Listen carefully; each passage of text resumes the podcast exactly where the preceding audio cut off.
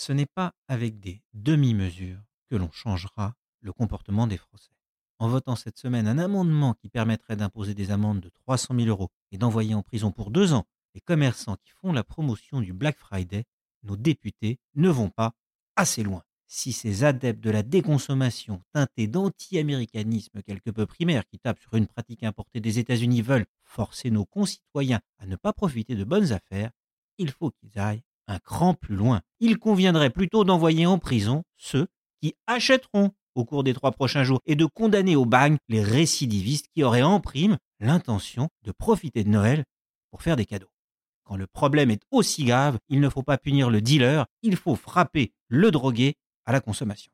Personne ne peut nier que consommer a souvent un impact négatif sur la planète. Personne ne peut contester le fait que le boom, en particulier du commerce sur Internet, contribue à remplir nos rues de camionnettes et nos poubelles d'emballage. Mais il faut arrêter de culpabiliser les Français, de noircir de façon absurde et excessive le tableau en suscitant une peur de l'apocalypse auprès des esprits les plus influençables et de proposer des solutions simplistes et caricaturales à des problèmes complexes. On peut chercher à verdir le commerce et les livraisons, encourager les ventes d'occasion et le recyclage, récompenser les commerçants les plus vertueux. Il ne faut pas juste prononcer des interdits par dogmatisme.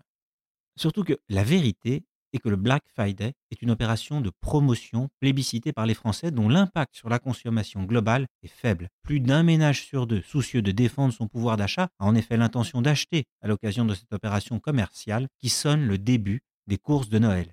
Mais plus qu'un véritable surcroît de chiffre d'affaires pour le commerce, le Black Friday avance surtout la bosse du shopping de fin d'année. Ce qui sera acheté dans les jours qui viennent ne sera pas acheté à Noël ou lors des soldes. Les Français ne vont pas s'offrir deux fois plus d'iPhone, de vélos ou de PlayStation à cause du Black Friday. En jouant sur nos peurs et en cherchant à nous culpabiliser, les néo-millénaristes oublient tout d'abord que notre pays a besoin de croissance, moteur d'une économie certes imparfaite, mais qui ne pourra pas intégrer si elle fait du surplace. Il nie aussi que notre croissance est par bien des aspects déjà parmi les plus vertueuses du monde et les moins destructrices de l'environnement. La France est un bon élève, pas un mauvais. Retrouvez tous les podcasts des échos sur votre application de podcast préférée ou sur leséchos.fr.